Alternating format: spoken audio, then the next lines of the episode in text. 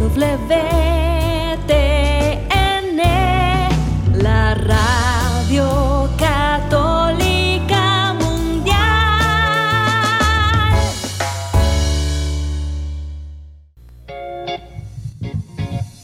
Desconéctate del mundo y conéctate con Dios. Aquí estamos conectados en familias, amor. Luz para todos los hombres. Bueno, una vez más los saludamos a todos los que están conectados a través de Radio Católica Mundial y a través de nuestras redes sociales. Bienvenidos nuevamente a este espacio. Somos las hermanas comunicadoras eucarísticas quienes les acompañamos a través de este espacio radial llamado Conectados en familia. Siendo luz para todos los hombres. Bueno, y hoy les recordamos de manera especial, como siempre, que pueden escribirnos al correo info arroba comunicadoras.org o a nuestro chat en vivo o llamarnos desde los Estados Unidos al número 8663986377 y fuera de los Estados Unidos al número 1205-271-2976.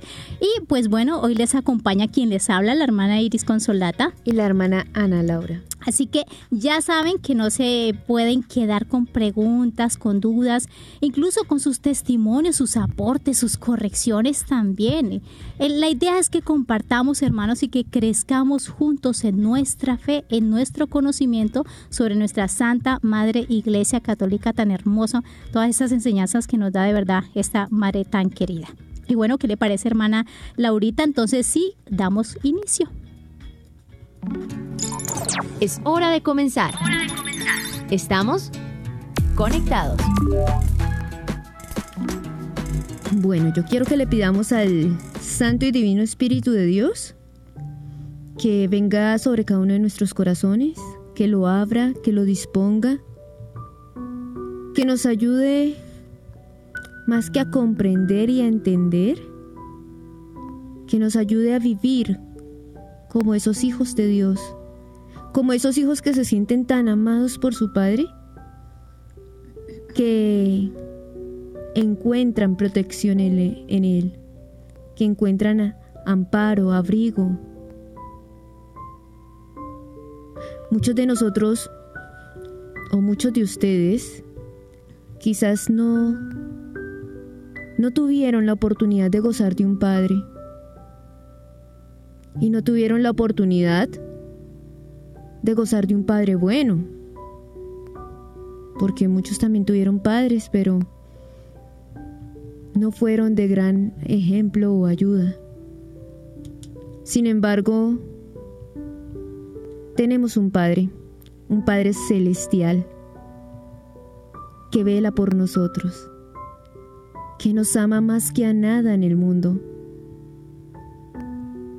que no escatimó en nada, hizo todo, el cielo, la tierra, el agua, los animales, las plantas, las estrellas, el macrouniverso, el microuniverso,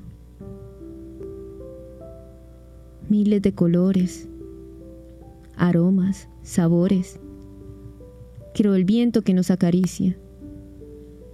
Todo eso hizo el Padre Celestial preparándonos una cuna, una habitación que nos hiciera feliz, que nos encantara. Sintamos el amor de Dios Padre y sintámoslo día a día, porque sostiene toda esta creación. Y lo sostiene porque todavía nos ama, todavía tiene su esperanza puesta en cada uno de nosotros, todavía espera que recibamos su amor, es que Él no espera que le demos nada raro, espera que recibamos su amor, que correspondamos a ese amor, que le digamos, acepto, acepto que tú has hecho todo esto increíble, bueno, hermoso, por mí. Qué bello es Dios. Tenemos que aprender a, a, a verle y a sentirle como Padre y pedir en oración esa sanación de las heridas que nos impiden saber que un papá en toda la grandeza, la magnitud de la palabra, es alguien bueno, alguien que protege, alguien que ama. Nuestro dulce Padre Celestial. Y como alguien que protege, que ama, digámosle, Padre del Cielo, mírame, ámame, sonríeme, sáname. Hay muchas heridas, muchos quebrantos, muchas dudas que también deben ser sanadas, iluminadas. Guíame, guíame por este camino que a veces tiene tantas disyuntivas y tantas decisiones que tomar que, que confunde. Padre del cielo, utilízame. Si voy reconociendo el camino de la santidad, que pueda prestar ese servicio y ser herramienta de salvación para mis hermanos. Si es necesario, Padre, corrígeme. Corrígeme, porque un ciego no puede guiar a otro ciego, porque los dos caerían al mismo pozo. Ábreme los ojos para ver cuál es el verdadero sentido de la vida, hacia dónde vamos, quiénes somos. ¿A qué estamos llamados? Digamos juntos, María, hija predilecta del Padre, ruega por nosotros. Amén. Tu batería está cargando. No te desconectes. Bueno, ya tenemos recargadita esa batería con nuestro dulce papá del cielo y bueno, queridísima familia, hermanos, continuamos con este tema, esta temporada de Camino hacia la libertad. Y bueno, dicho de paso, feliz día de la solemnidad del Sagrado Corazón, qué día tan hermoso, tan precioso, qué rico caminar con la libertad de un corazón de Cristo, ¿verdad? Lo que estamos llamados nosotros los católicos, los hijos de Dios, caminar por el mundo libres de toda atadura, libres, ser imagen así también como el corazón sagrado de nuestro Señor, ese hermoso, dulce y manso corazón. Continuamos entonces, hermanos, explicando este octavo mandamiento de no dar falso testimonio ni mentir.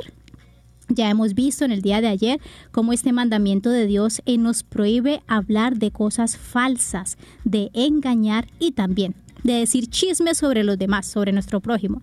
Y nos lleva a proteger la reputación de los demás y asumir que detrás de cada acción del prójimo hay buenos motivos y buenas intenciones. Qué bonito este octavo mandamiento que nos está llevando también hacia un camino de la libertad, la libertad de la verdad, porque el mismo Señor nos dice, ¿no? La verdad os hará libres. Así es, y vemos cómo este mandamiento también es respaldado por varias citas bíblicas, ¿sí? O sea, el Señor en todo momento nos está enseñando cuál es el mandamiento y por qué nos da ese mandamiento. Pero digamos que lo podemos ver más claro en Efesios capítulo 4, versículo 25, eh, donde el Señor nos hace la invitación de vivir eh, en la verdad, ¿sí? Y cómo esto nos ayuda a no atropellar la virtud más importante que tenemos los cristianos y es la caridad, ¿cierto? Ese mirad cómo se aman. Entonces, la cita de Efesios dice así, por eso cada uno de ustedes debe desechar la mentira y hablar la verdad con su prójimo, porque somos miembros los unos de los otros. Qué hermoso. Por eso nuestro tema de hoy se titula Testigos de la verdad. Aunque hay muchas razones por las cuales mentimos, ¿verdad? Algunas malintencionadas y otras pues con la mejor de las intenciones, pero igual mentimos. En ninguno de los casos es válido transgredir el octavo mandamiento. Yo siempre he pensado que el silencio es la mejor respuesta cuando no podemos decir algo, cuando no podemos hablar sobre algo, pues guardemos silencio entonces en ese momento. Eso es muy cierto. Yo creo que lo mejor es no opinar eh, en situaciones adversas o algo. Así le digan a uno cobarde, así le digan lo que sea. O sea, mejor pasar por cobarde que y no por mentiroso. Sí, y darle la espalda a Dios. Entonces, hermana Consolata, escuchemos la frase que nuestra espiritualidad nos está regalando para este día y por donde nos está dirigiendo el tema de hoy. Conéctate con este pensamiento. Proclamar la verdad es ser perseguido. En el mundo reina el error porque el mundo en el mundo reina el padre de la mentira. El mundo odia la verdad. Wow. Realmente ya conocemos, hermanos, que Satanás es el padre de la mentira. Y el mundo yace en poder de las tinieblas, es decir, de Satanás. Él y sus demonios están en guerra con Dios, con Cristo y contra cada uno de nosotros sus hijos. Ellos odian la verdad y desde siempre nos esparcen sus errores de diferentes formas. Es muy curioso ver que en el Evangelio de San Juan, en el capítulo 17 específicamente, durante la última cena, Jesús dedicó mucha de su predicación al amor. Padre, que todos seamos uno, que se amen los unos a los otros, guárdalos del mundo, en fin, una oración preciosísima. Pero también hace una tajante advertencia al decirnos que seríamos odiados y perseguidos. El Señor siempre que nos da bendiciones, al final nos dice, bueno, pero tendrán persecuciones, ¿no? Eso es, eso es algo como que recibirán 100 veces más casa, familia, amigos, bienes y persecuciones. Pues es que creo yo que, o sea, la mayor bendición de Dios es fortalecernos, o sea, robustecernos, enseñarnos para ganarnos el reino de los cielos. Entonces, eh, esas bendiciones eh, es el hecho de robustecernos y eh, son las gracias que necesitamos para triunfar. Entonces, las bendiciones del Señor siempre están ahí. Por eso es que también, a la vez que somos eh, bendecidos, somos también más atacados. ¿Por qué? Porque obviamente el espíritu del mundo siempre va a querer confundir eh, a, todos los hijos de Dios. ¿Para qué? Para poderlos arrastrar hacia la perdición. ¿sí? A él no le conviene que hayan apóstoles de la verdad, testigos de la verdad en este mundo, ¿cierto? Entonces, mm, no sé si ustedes se han puesto a pensar, pero la historia del cristianismo siempre ha estado, siempre ha estado marcada por la persecución. Incluso hoy en día, o sea, a veces leemos la vida de los santos, de los mártires y dijimos, bueno, no sé, yo en algún momento llegué a pensar que eso ya había pasado. ¿sí? Cuando empiezan a sonar nuevamente las noticias en Siria, las noticias, ¿sí? De, de, no tan lejos de Honduras, Nicaragua. Nicaragua. Eso. Entonces, eh, eh, vemos cómo la, la persecución, sí, todo el tiempo se está suscitando de una forma u otra. En este momento que casi toda Latinoamérica, eh, pues está un poco azotada, sí, políticamente, sí, pues por gobiernos que quieren que quieren perseguir también a la fe a la religión y bueno por ahora tenemos la libertad de hacer uso de todos estos medios, ¿sí? Pero eh, siempre la proclamación de la verdad, el ser testigos de la verdad, hace que se suscite persecución y por eso nuestras bendiciones a la vez se convierten en ataques. Eso es totalmente cierto y nuestro papel dentro de la iglesia, hermanos, debemos de recordar que en todos los tiempos es prolongar precisamente a Cristo a Cristo en la historia, a Cristo en nuestra sociedad actual, incluso en la misma geografía, hasta que Él vuelva. Y si Jesucristo dio testimonio y fue testigo de la verdad, pues cada uno de nosotros debe ser testigo del testigo de la verdad. Qué bueno pensar que proclamar el mayor regalo, que es el Evangelio, ¿verdad? Es orientar a la verdad y con ella también liberar al cautivo, animar al débil, sanar al herido, aún en medio de persecuciones y de eh, muchas veces leyes hostiles, ¿verdad? Leyes eh, contra la buena moral, contra la buena fe, contra la vida, que nos ponen, nos aprietan, pero como dice San Pablo, nos aprietan, nos golpean, pero no nos derriban. Así que Qué bendición de Dios que podamos proclamar este Evangelio y que tengamos claro nuestro papel dentro de la iglesia. Anunciar, no dejar de anunciar y de prolongar al Señor hasta su segunda venida. Ahora, hermanos, recordemos que el mismo Señor dijo, cielo y tierra pasarán, pero mis palabras no pasarán. Las palabras del Señor son siempre vivas, siempre nuevas, siempre veraces. ¿Sí? Él no cambia eh, de opinión, no, esto es bueno, no, mejor hagamos la hora malo, no, luego volvamos a ser bueno. O sea, no, ¿sí? Lo que Él dijo, eso es, ¿verdad? Y en medio de este mundo de tanta incertidumbre, de tanta niebla, de tanta oscuridad, ¿cierto? Un mundo tan mentiroso en el que vivimos hoy, el Señor nos da una pauta clara en su evangelio. O sea, podemos buscarlo en Mateo, en Mateo capítulo 5, versículo 37. Dice, sea vuestro lenguaje sí, sí, no, no. Es decir, digan sí cuando es sí, digan no cuando es, cuando es no, ¿verdad?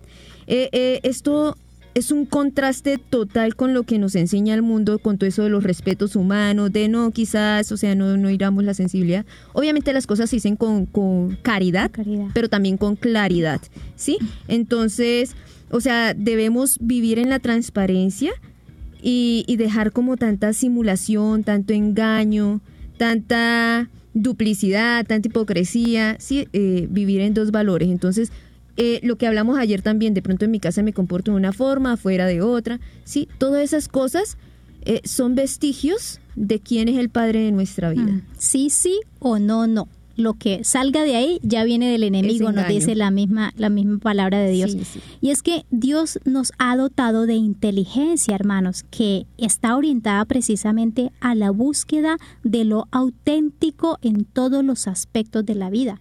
Estamos obligados por el hecho mismo de ser personas a adherirnos a la verdad. Y una vez que la hemos conocido, debemos ordenar toda nuestra vida según sus exigencias. Ya mencionábamos ayer cuáles eran esas exigencias y también esas eh, contrariedades, esos obstáculos que teníamos para encontrar la verdad, que era una conciencia mal formada, ¿verdad?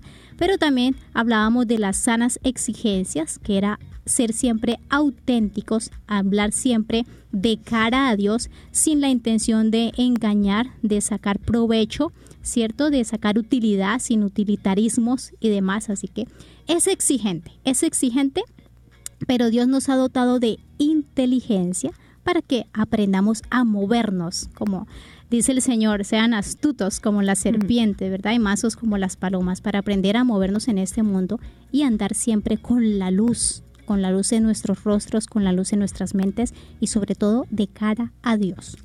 Ahora, hermanos, ser testigos de la verdad eh, exige coherencia de vida, ¿verdad? Cuando uno posee la verdad, entonces tiene que eh, decirla, ¿sí?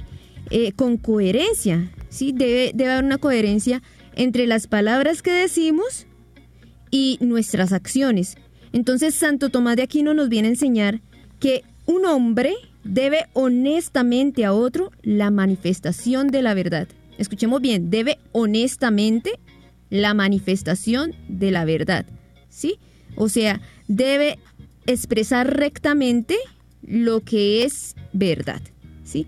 Y San Pedro llega entonces a decirnos también en, su primera carta, en el capítulo 2, eh, que debemos rechazar, rechazar toda malicia y todo engaño, todas las hipocresías, todas esas envidias, todas esas clases de maledicencia, de chisme, de murmuración, todo eso, todo eso va aplicando y va haciendo crecer pues nuestra vida de, de mentiras, de no testigos de la verdad a los que estamos llamados a ser. Como vemos, hermanos, eso es muy cierto. El octavo mandamiento es sumamente exigente. Ay, qué difícil a veces es ser, decir la verdad. Yo tengo un amigo sacerdote. Es muy curioso porque él me decía hace unos años que a él le gustaba el sincericidio. Entonces yo le dije, ¿qué es eso? Que él prefiere decir la verdad, aunque esto le le cause, bueno, utilizar la palabra suicidio, pero obviamente eh, como una metáfora, aunque esto le, le cause que quede mal ante la persona, pero él siempre prefiere la sinceridad, ¿cierto?, que decir mentiras para quedar bien. Entonces, ¿qué les parece, hermanos, si ahora vemos las diferentes formas de pecado en las que podemos estar cayendo cuando no obedecemos este séptimo, este octavo, perdón, este octavo mandamiento de no decir mentiras ni levantar falsos testimonios. Hablemos de estos pecados y agarremos de verdad esfero eh, eh, en mano, anotemos porque son cosas que nos sirven mucho para nuestro bien espiritual, para el crecimiento de nuestra vida de santidad. Bien, entonces vamos a hablar primero del falso testimonio y del perjurio. ¿Cierto? El falso testimonio en qué consiste? Consiste en afirmar o negar públicamente algún hecho con intención de distorsionar la verdad, ya sea para perjudicar o defender injustamente a alguien. Es decir, es cambiar la verdad que conocemos para beneficio nuestro o de las personas que queremos proteger. Cuando esto se hace bajo juramento, cambia su nombre y empieza a ser perjurio. Ojo, cuando hablamos de perjurio estamos hablando de algo mucho más grave. Recordemos que este tema lo tratamos cuando estábamos viendo el segundo mandamiento, que es no jurar su santo nombre en, en vano, y decíamos que cualquier juramento que uno hace, cualquier juramento no importa si es pequeño o grande, ¿cierto? En él interviene Dios. ¿Sí? Entonces estamos de una vez también jurando su santo nombre en vano. Este pecado del perjurio es un pecado grave de por sí, ¿cierto? Entonces, eh, con él se contribuye ya a condenar a un inocente, dañando su reputación, su nombre y bueno, su vida a la que todos, eh, su vida digna a la que todos tenemos derecho. Otra forma de mentir, hermanos, son los juicios temerarios, que es pensar mal del otro sin tener fundamentos. Se da dentro del pensamiento de uno mismo, pero va eh, ya llegando a un juicio interno. Por ejemplo, cuando vemos que alguien hace algo, decimos, "Mm, seguramente lo hizo por maldad, o para ser visto, o porque es un vanidoso, o porque es una vanidosa. Ese hombre no tiene fe. ¿Quiénes somos nosotros, hermanos, para juzgar el interior de otra persona? Cristo mismo dijo, no juzguéis y no seréis juzgados. Con la misma medida con que midiereis, seréis medido vosotros. Eso nos lo dice en Mateo en el capítulo 7. Tan solo Dios, que todo lo sabe, puede dar un juicio justo sobre los actos del hombre. Hermanos, el 99,9% de las veces que juzgamos nos equivocamos porque suponemos una intención de la otra persona cuando no estamos dentro de esa cabecita para saber a ciencia cierta por qué obró de tal o cual manera. Entonces, evitemos los juicios temerarios que no agradan a Dios y nos hace faltar tanto a la caridad y nos lleva a ser jueces de los demás. Así que en el momento de nuestra muerte entonces también nos encontraremos con que seremos juzgados duramente si no hemos tenido misericordia con los demás. Sí, recordemos que el corazón de cada persona es un mundo especial, único, particular, hecho por Dios. Por lo tanto, o sea, yo no tengo poderes sobrenaturales o algo para conocer cuáles son los sentimientos de nuestra hermana Consolata aquí al lado mío. O sea, no, ¿verdad? Por lo tanto, no podemos juzgar. O levante la mano el que le gusta que lo juzguen. ¿Verdad? ¿A quién le va a Nadie. Entonces, estamos llamados a pensar siempre bien de las personas, ¿sí? A excusar incluso las cosas que Excusar. veamos que como que no nos parecen. ¿Por qué? Porque no tenemos idea, como decía la hermana Consolata, de las intenciones, ni tampoco de las eh, consecuencias o las cosas que llevaron a la persona a hacer uno u otro acto determinado, ¿verdad? Exactamente. Cuando Pe- se- perdón, es que estaba pensando tranquila. que cuando sea muy evidente el pecado, porque hay veces que hay escándalos de los que no son católicos de pronto, pues digamos con San Pablo, ay de mí. Hoy cayó él, mañana, Mañana puedo caer yo. yo. también, puedo ser yo. ¿Qué se puede esperar? Justifiquemos, ¿qué se puede esperar de una persona que no tiene a Dios? Pues que caiga en pecados terribles, si es que es demasiado evidente, pero por lo demás, Incluso, evitemos. incluso de cada uno de nosotros, porque pues tenemos la, la debilidad, no es excusa, debemos mantenernos, por eso de hecho el Señor nos manda a mantenernos firmes, vigilantes en la fe, ¿sí? Porque todos tenemos esa debilidad, esa concupiscencia que, que nos puede hacer caer en cualquier momento. También por eso, porque reconocemos nuestra nada, es que no nos debe sorprender que otra persona también caiga. Entonces, muchas veces también si el pecado es muy evidente, uno puede decir, uy, la debilidad, ¿sí? Esa debilidad la tenemos todos. Entonces, oremos para robustecer a ese hermano para que se pueda levantar de ese pecado, ¿verdad? Entonces, hermanos, permitir sospechas temerarias como tal de otra persona es dudar voluntaria e intencionalmente de, de las buenas intenciones que tienen esas personas, ¿verdad? Sin tener fundamento sólido para eso. No podemos darle rienda suelta a los prejuicios, a la envidia, ¿sí? Y al espíritu mezquino, diría Santa Teresa de Ávila también a la, a la loca de, De la casa. de la casa que es la imaginación, porque siempre nos armamos películas ahí con, con lo que sucede, ¿cierto? Porque esto nos lleva a considerar que los demás son incapaces de hacer el bien, ¿sí? Mm. Eh, y, y esto viene del padre de la mentira, esto viene de Satanás que nos quiere dividir, ¿sí? De, de esa familia de Dios que debemos ser, ¿cierto?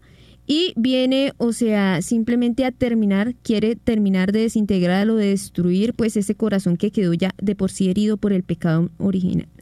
Y otros atropellos contra este octavo mandamiento de decir siempre la verdad es la maledicencia. La maledicencia es lo que ordinariamente se conoce como chisme, así de simple, como chisme.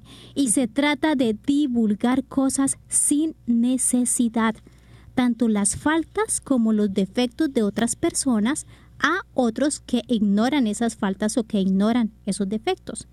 También está la injuria, que es atacar al otro en su presencia, ¿verdad? Injuriarlo, insultarlo. Y la burla, que como bien sabemos son esas bromas de mal gusto, esas risotadas por deficiencias del prójimo o por sus defectos.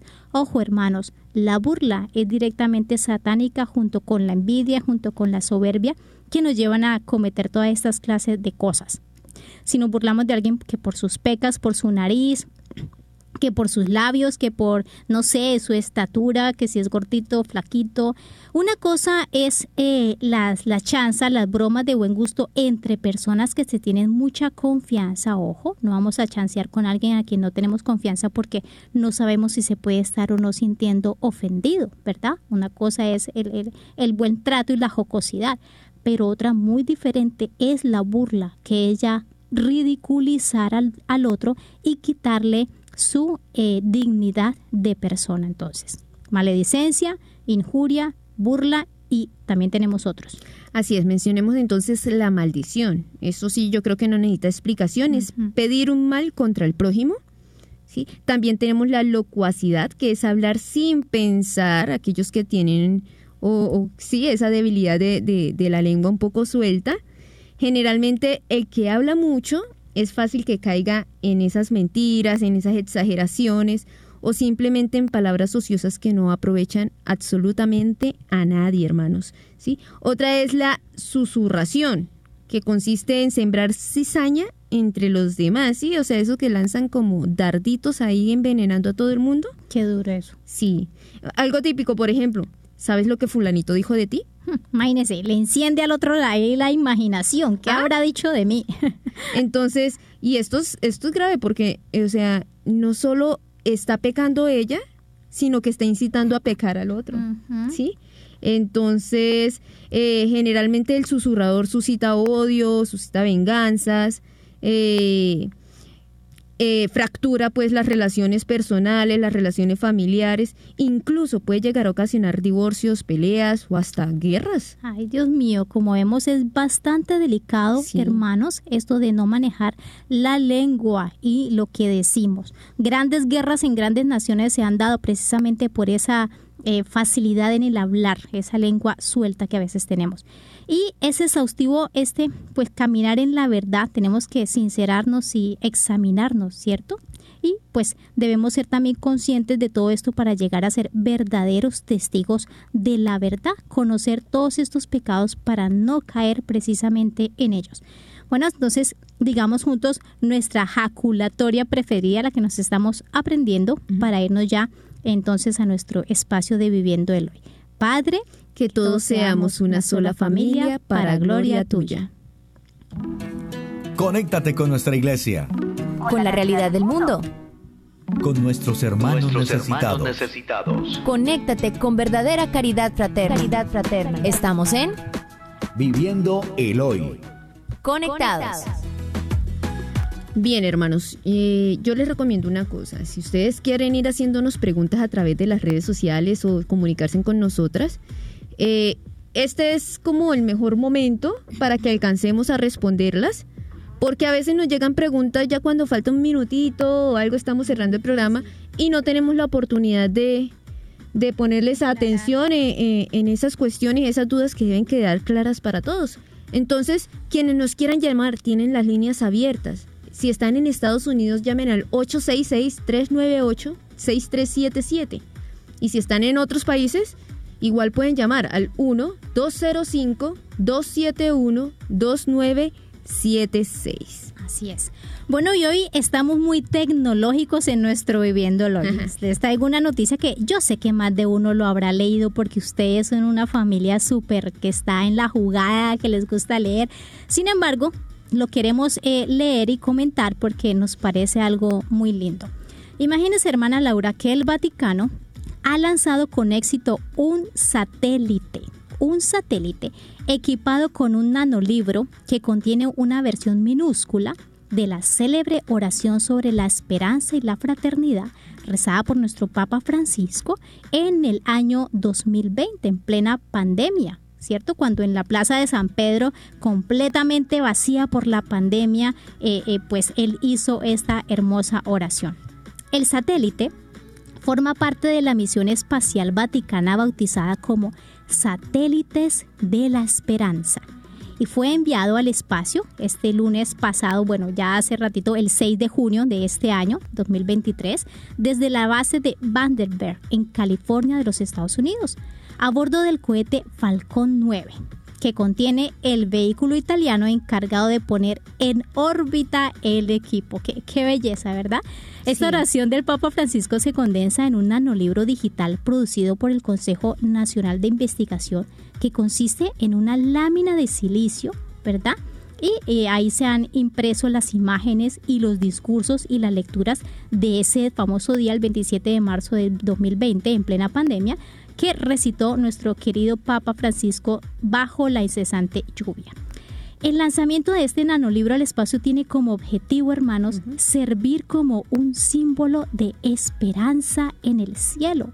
Es invisible a los ojos, pero no al corazón de quien desea embarcarse en un futuro pues lleno de fraternidad y de compartir, inspirándose en esos momentos, ¿verdad?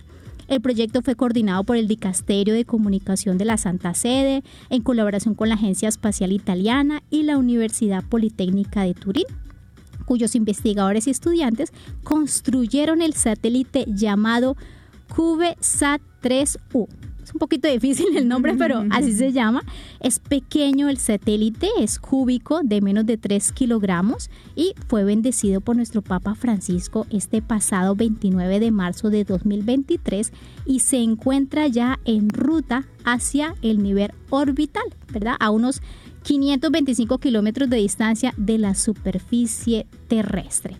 El satélite, hermanos, cuenta con un sistema de transmisión radiofónica que reproducirá mensajes sobre la esperanza en una banda y en una frecuencia accesible a los radiofónicos de todo el mundo, a los que les encanta el radio, así que cada amanecer podrán recibir palabras de consuelo y de aliento por estos caminos de la esperanza.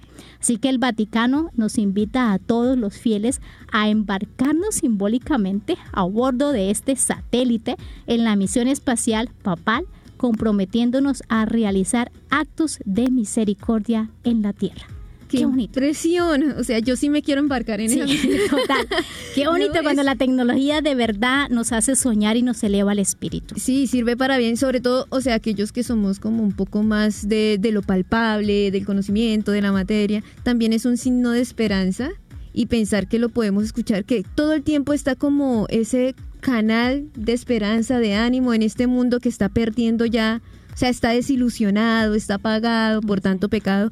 O sea, eso es tener una, una lucecita todo el tiempo Qué, buena iniciativa, me parece una iniciativa preciosa en donde nos hace querer volver a la paz mundial y que realmente se hacen proyectos y se utiliza de una manera perfecta la tecnología, porque para eso es la tecnología precisamente, para cortar distancias, quitar fronteras y unir los corazones. Y para eso la, la inteligencia que con la que Dios dotó al hombre, no es para hacer el mal. Exactamente. Impresionante. Bueno, entonces queremos saludar a todos aquellos testigos de la verdad que siempre nos acompañan a través de nuestras redes sociales, a través de nuestro canal eh, de YouTube en vivo. Muchísimas gracias. Muchas bendiciones a todos. Aquí nos escriben desde Argentina, desde México, Sonora.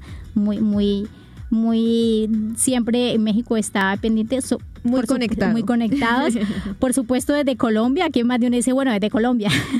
Claro que sí nuestro hermoso y adorado país el país del Sagrado Corazón de Jesús. Eh, un saludo muy especial a, a Ligeria Kimis Alejandra Bermejo a Yolanda a Josefina Morales a Joe Chiok eh, saludos acá, perdóneme, Joe, eh, sale eh, la bandera de tu país, pero no la, no la distingo bien, no, no la reconozco bien, creo que es Perú, si no estoy mal, si no nos escribes ahí.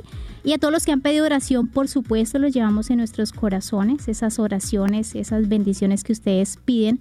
Claro que sí, Dios ya las está escuchando y por supuesto nosotras también estamos ahí pendientes para orar por eso. Bien, también estamos conectados con el YouTube de WTN y aquí nos acompaña Yolanda Sánchez, José Abel, eh, Elsa Espinosa, eh, y en el Facebook hay muchísimas Hay personas. Facebook es- que pasa es que, hermano, nosotros aquí únicamente tenemos dos tablets, les contamos la verdad, y no tenemos acceso tan directo a YouTube acá, no, no, Al no, Face. al, al Face, perdón, al Face acá. Entonces a veces se nos hace complicado, pero nuestra hermana de máster, muy juiciosa, siempre nos escribe. Un gran saludo para Davis, para Hilder, Lorena, Margarita, Nelly, Jesús, Lilia, Juliet, eh, Viges. para Viges, para Freddy, Katy, Susi, Maite, en fin. Para Otro- todos Otra doble para- saludo para Davis. para todos los, los paisas, dice ahí, para todos los paisas que están. ¿verdad? Y para todos los países también.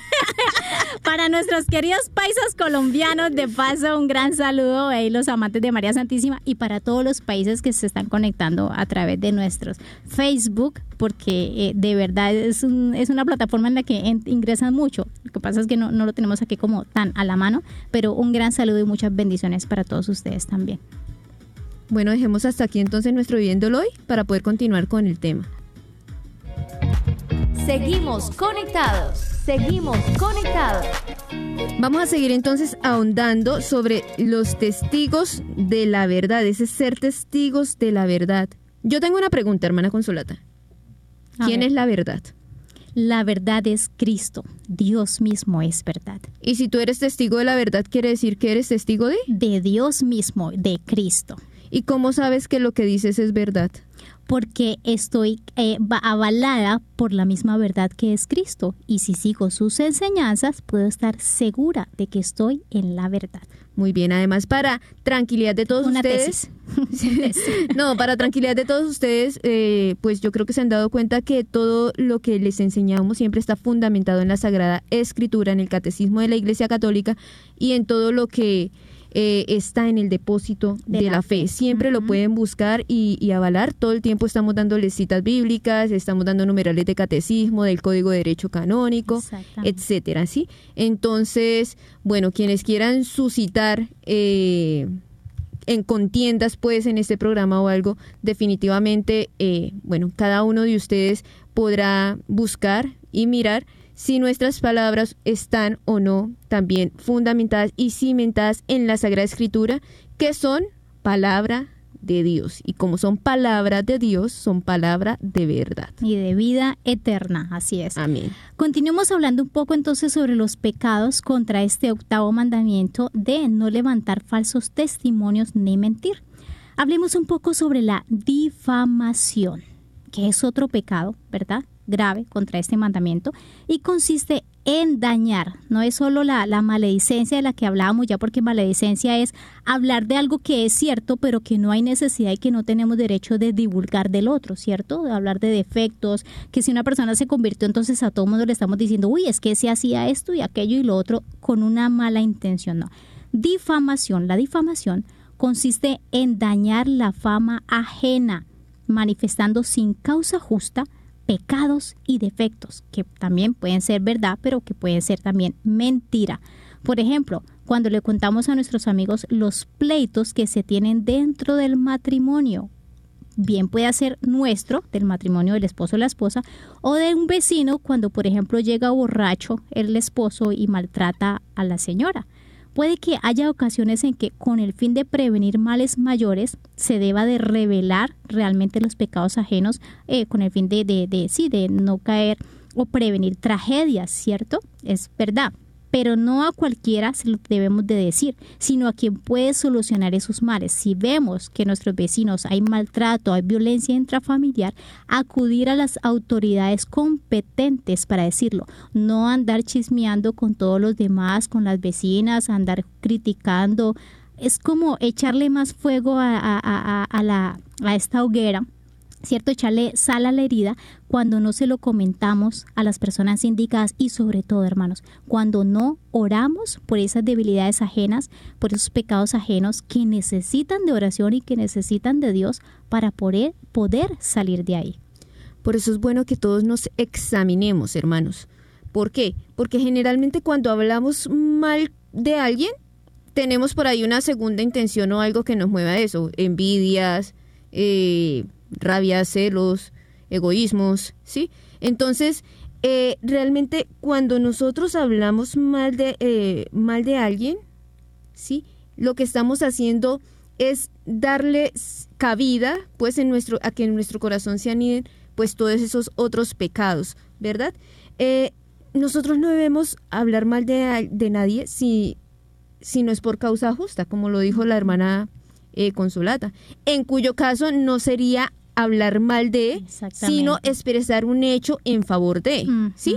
Para bien de esa persona o de otra persona a la que le pueda llegar a, un, algún mal. Ahora, ahora recuerdo, hermana Laura, un caso que sonó mucho hace bastante, hace como unos dos años más o menos, eh, de un niño que era maltratado físicamente eh, por su mamá quien tenía como pareja a otra mujer, a otra ah, señora.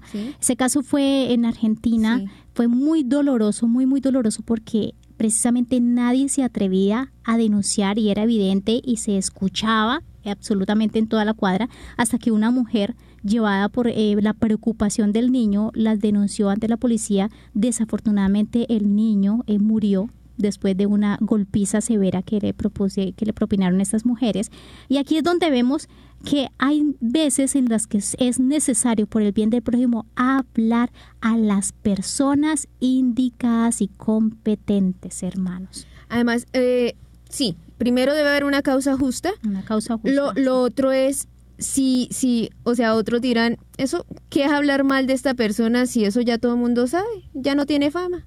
Entonces, puede que no sea pecado decir, no sé, que ese hombre es infiel porque todo el mundo lo sabe, pero sí es una falta grave contra la caridad a la que hemos, eh, a los que somos llamados, ¿sí? Nosotros somos llamados a callar, a orar por la conversión y eso. Entonces, en ese caso es una falta grave a la, a la, a la caridad y es ilícito, mientras no haya causa, mientras no haya necesidad, ¿sí? Difundir cosas malas o eh, pues comentarios malos sobre las personas. Además, el hecho de que todo mundo lo haga, hermanos, no nos avala o no nos justifica para también hacerlo nosotros. Si todo mundo roba, entonces nosotros también vamos a robar. Pues no. Si todo el mundo habla mal, entonces nosotros también vamos a hablar mal. Pues, pues no. O sea, el pecado es individual. Sí, hay pecados que son eh, sociales, pero el pecado es individual.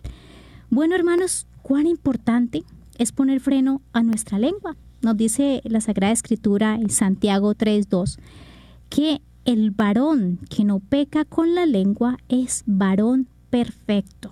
Y más adelante nos dice, las palabras de los sabios, en otra cita bíblica, las palabras de los sabios serán pesadas en una balanza.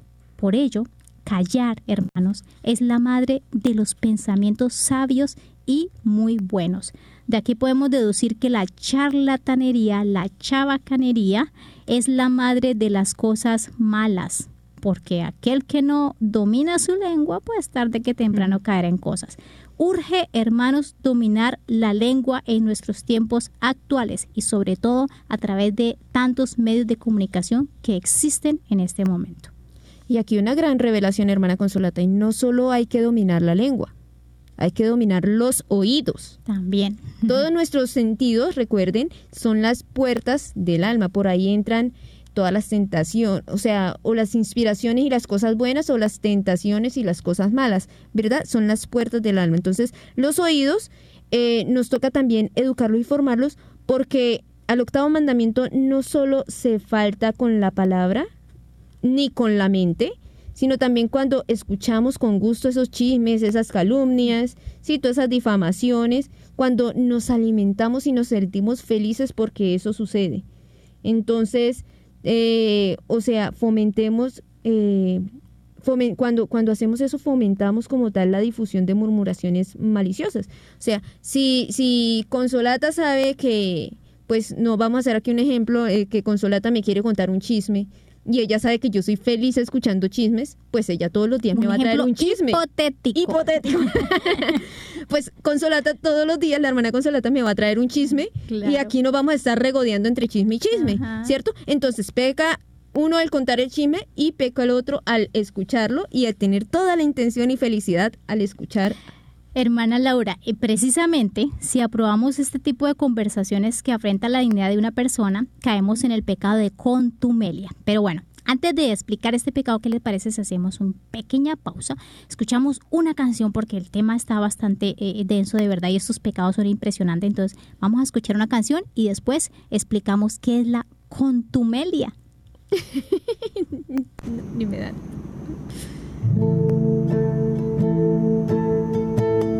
Solo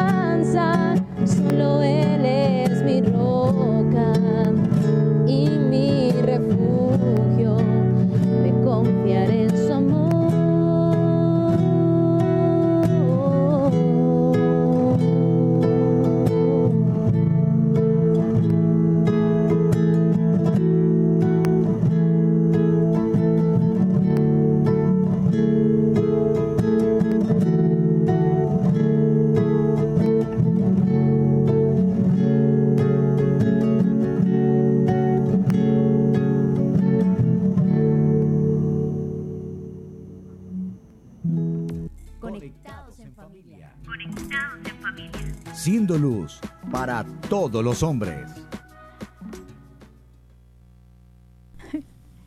Hermana Consolata, ahora sí, por favor, me explica qué significa contumelia. Yo nunca había escuchado esa palabra. No, yo tampoco, la verdad. Pues realmente es eso, es aprobar todo tipo de malas conversaciones que afrentan la dignidad de una persona.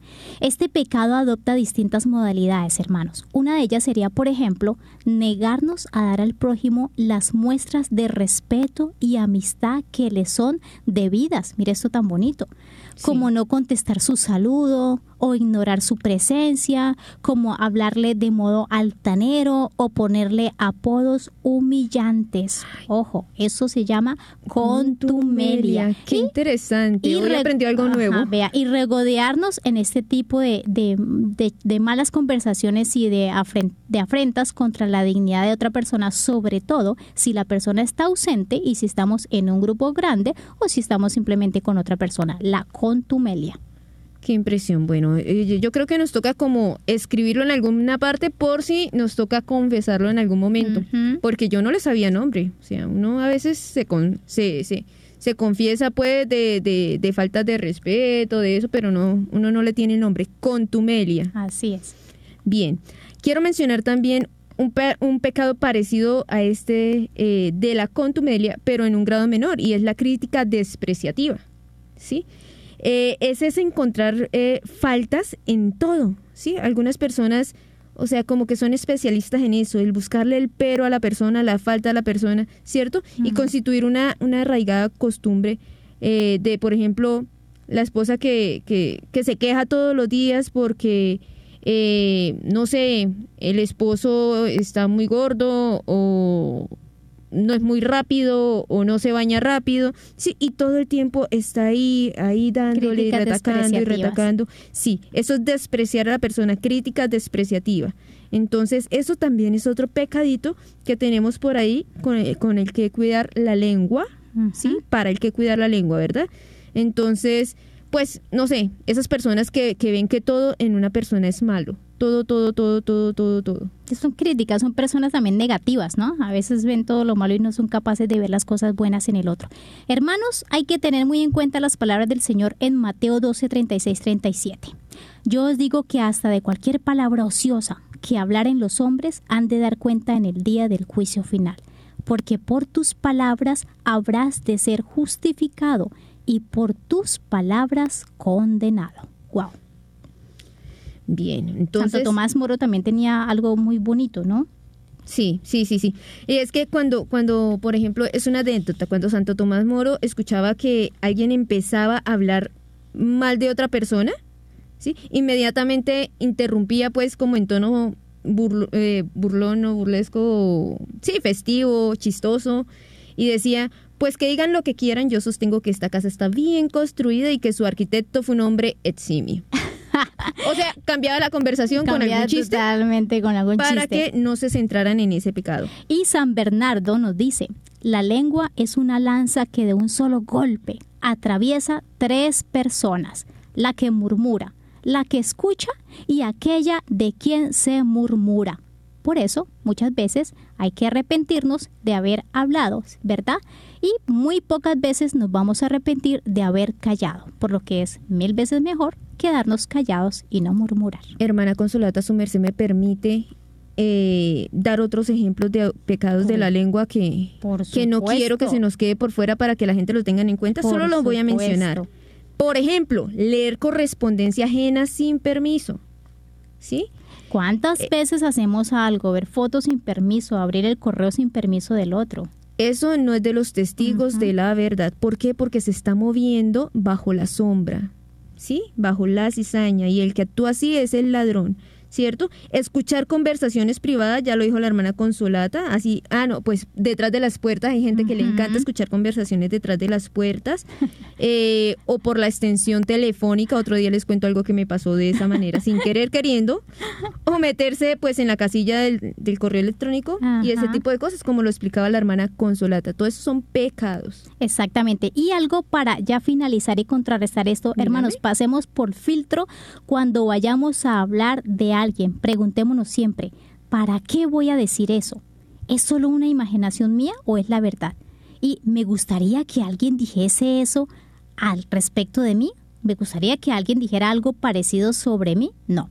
Entonces, una vez pasada por estos filtros, ahí sí, vamos a ver si somos capaces de decir a alguien algo sobre alguien que está ausente o de tratar mal a una persona que pueda estar presente.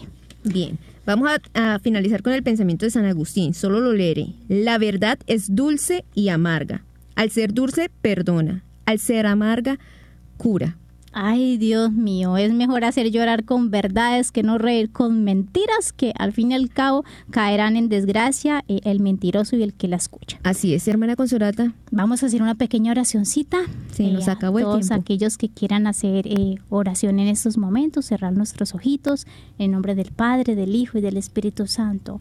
Amén. Vamos a pedirle al Santo Espíritu de Dios que venga sobre nosotros, que nos inunde sobre la verdad plena que es Él mismo, que se hagan realidad las palabras de nuestro Señor Jesucristo cuando nos dijo, aquel que vendrá, el Espíritu Santo, los llevará a la verdad plena.